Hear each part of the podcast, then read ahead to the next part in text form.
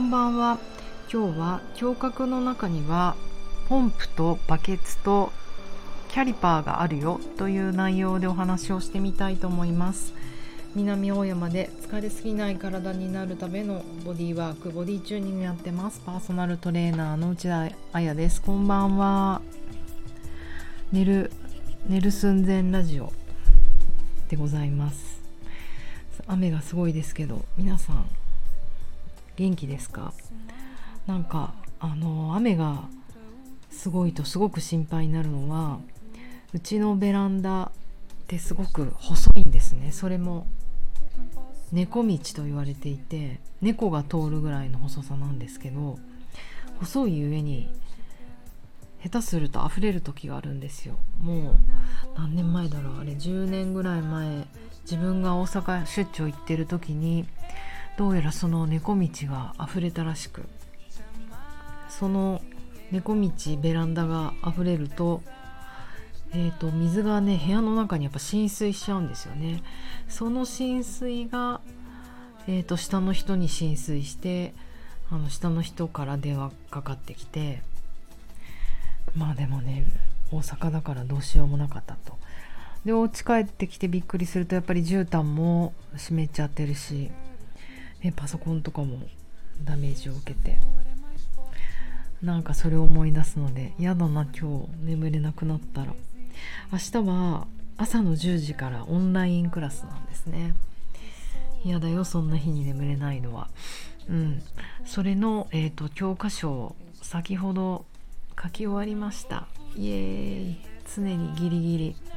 今日はねその中からラジオでもお話しした、うん、して分かりやすいかなと思ったのが胸郭のお話です。胸郭というのは何かというと,、えーと、肋骨です。肋骨って12本あるんですけれどもそのこう私たちの心臓とか肺とかをきれいにすっぽり覆って鳥かごみたいになってるじゃないですか、まあ、下のねあの下は横隔膜だけど。その胸郭って動かすことがすごく大事だなと常々思うんですね。というのはなんか動かなくなってくる部分がすごくあるんですよ。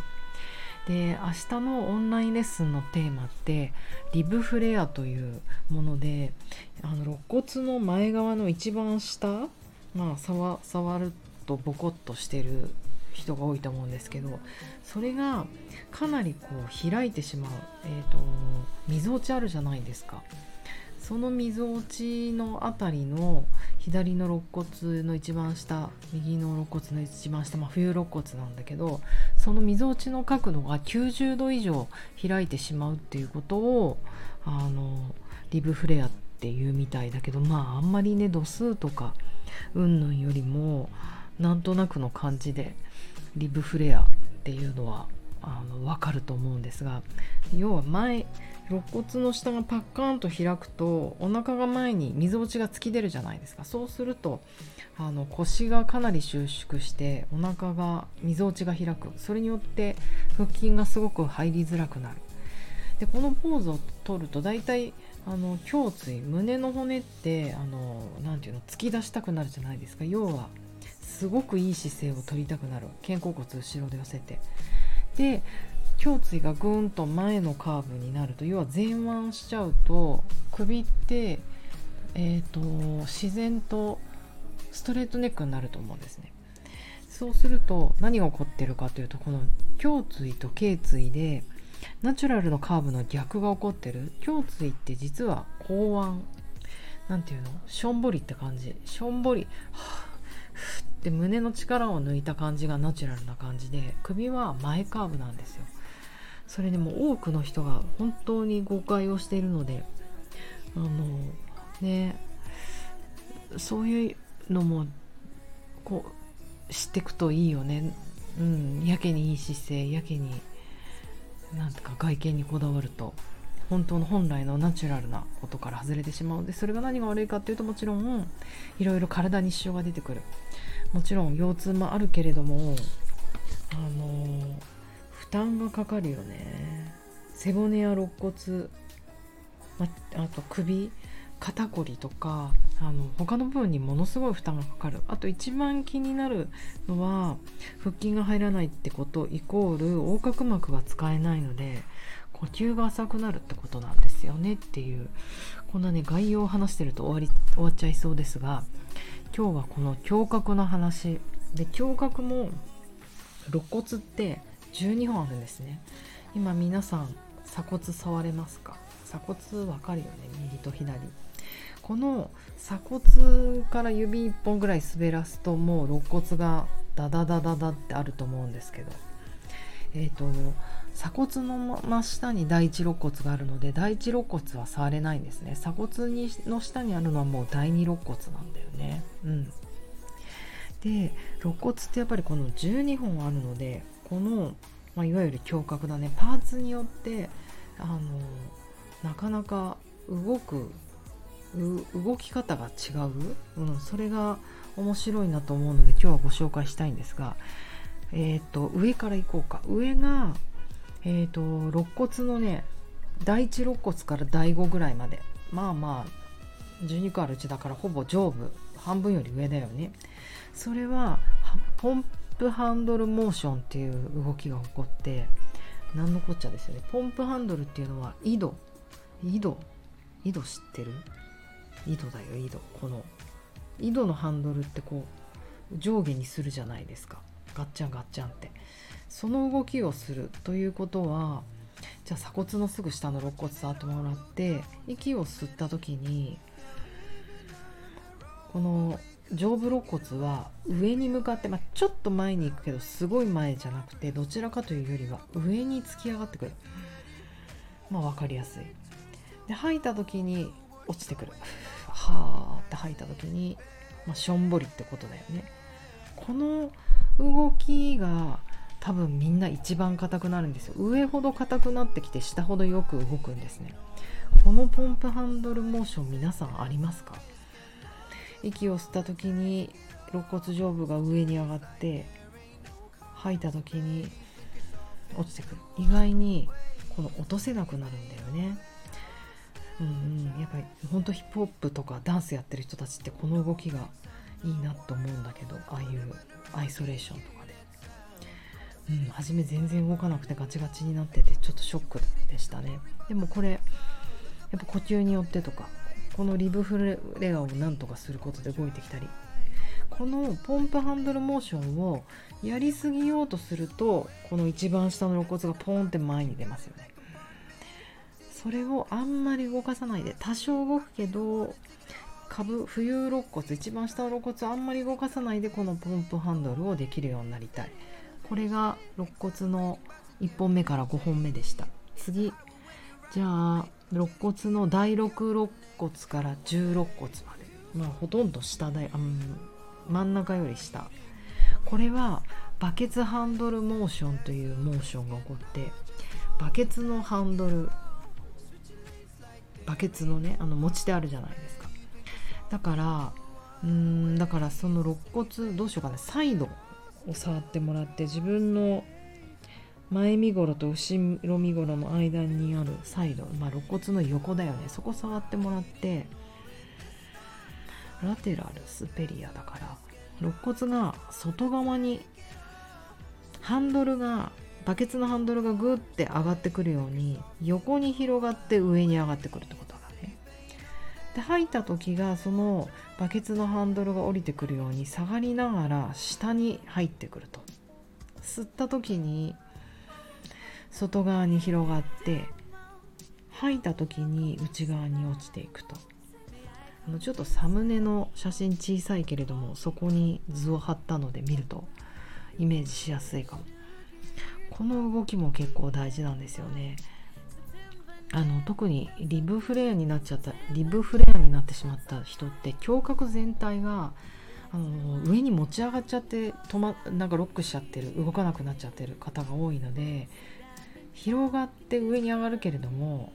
下がるって動きがなかなか難しいんですよね。そして最後肋骨の11本目と12本目これは浮遊肋骨といって皆さんみぞおちのところ触ってもらうとあのくっついてないじゃないですか胸の前側のこのネクタイみたいなところにある骨は胸椎といってこれが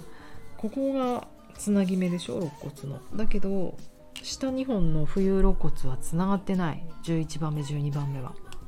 これはねどういう動きをするかっていうとキャリパーという動きでキャリパーモーション。みんな知ってます？キャリパーって。キャリパスカリパスとも言うのかな？あの氷ばさみのことなんですよ。うんなんか見たことない人はわからないかもしれないけど。よくよくでもないな。氷屋さんとか氷屋さんってかき氷とかじゃなくて本気の業者用の氷？氷屋さんが氷を挟む時にこう何て言うのかな？大きなハサミでガツンって挟むんですけどあのハサミ。なんかいつもこのキャリパーモーションの話をすると思い出すのは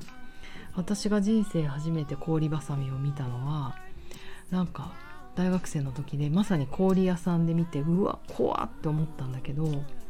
か私大学の1年生から4年生までよく続けたなと思うんだけどバーでバイトしてたんですよ。銀座8丁目？銀座7丁目。なんか銀座っていうとすごく響きはいいんだけどほぼ新橋の駅の近くで。水飲みました。そう。私の役目がバーに行ってますなんかねあのカジュアルなバーですよ。高級バーとかじゃなくて。あの道に道にあの簡単な簡易的な椅子と机とかボコボコ出して4テーブルぐらい。で中にカウンターが1個で5人座れるぐらいのもうすんごい小さなバーで私がまず行ってシャッターを開けるっていう作業があってなぜならマスターは22時まで絶対来ないんですよ。私がなんとなく18時に店を開けなきゃいけないからすごいでしょ。そんな女子大生にシャッターを開けさせるっていう。でも案の定私は力がないのでシャッター開けられないんですよ重くて。でマスターの教えは頼め人にっていう。だから通行人の人とかをとっ捕まえて「すいません開けてく一緒に開けてください」とか言っていいよね若い時って。誰でも何でも手伝ってくれてシャッターを開けてもらうということをしでシャッター半分ぐらい開けてる状態で氷屋さんに氷を注文に行くと。本当になんか氷の単位って決まってて結構1メートルもないけど50センチ50センチぐらいの本当真四角の氷を買うんですけど氷屋さんに氷くださいって言うと氷屋さんが銀座6丁目ぐらいにあるのかな氷屋さんが。氷屋さんが作業しててこのキャリパーハサミでガツンと挟んでいろいろ動かしたりしてて。でもちろん私はそんなものを持ち上げられないので氷屋さんがじゃあ後であの配達に行くねって言ってあのただそれだけなんですけど謎なぜ私はわざわざ歩いて氷をくださいと言いに行っていたんだろう。謎だけどまあなんか女の子がそういうことした方が氷屋さん言うこと聞れる聞いてくれるってマスター思ったのかもしれない。そうそんなね思い出の何話してか分かんなくなっちゃう。そうキャリパーです。氷わさみ。これは肋骨に話を戻しますとどういう動きをするかというとえっ、と難しいな。背骨側についてるんですよ。で冬肋骨側が離れてるじゃないですか。だからキャリパーモーションだからえっ、ー、と吸った時にやっぱりこの肋骨側が氷ばさみのように開くんですよ。で吐いた時に閉じてくる。くっつくことはないけどってう。んうん。まあ図を見てね分かんなかったら。でもう菊谷じゃない浮遊してるわけだから下の肋骨は。やっぱりこの胸郭って一番下が動きやすくってで上がどんどん硬くなってくれくる。逆に浮遊肋骨があんまりにも動きすぎちゃう人はあの肋骨が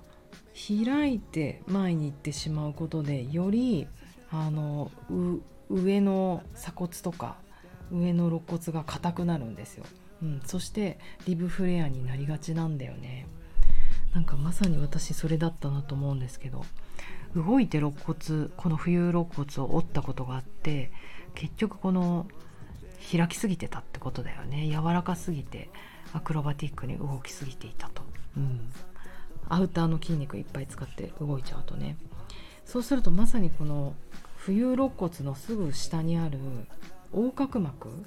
がうまく動かなくなってくるんですよねっていう話を明日のオンラインレッスンではやしてみたいと思います。今日は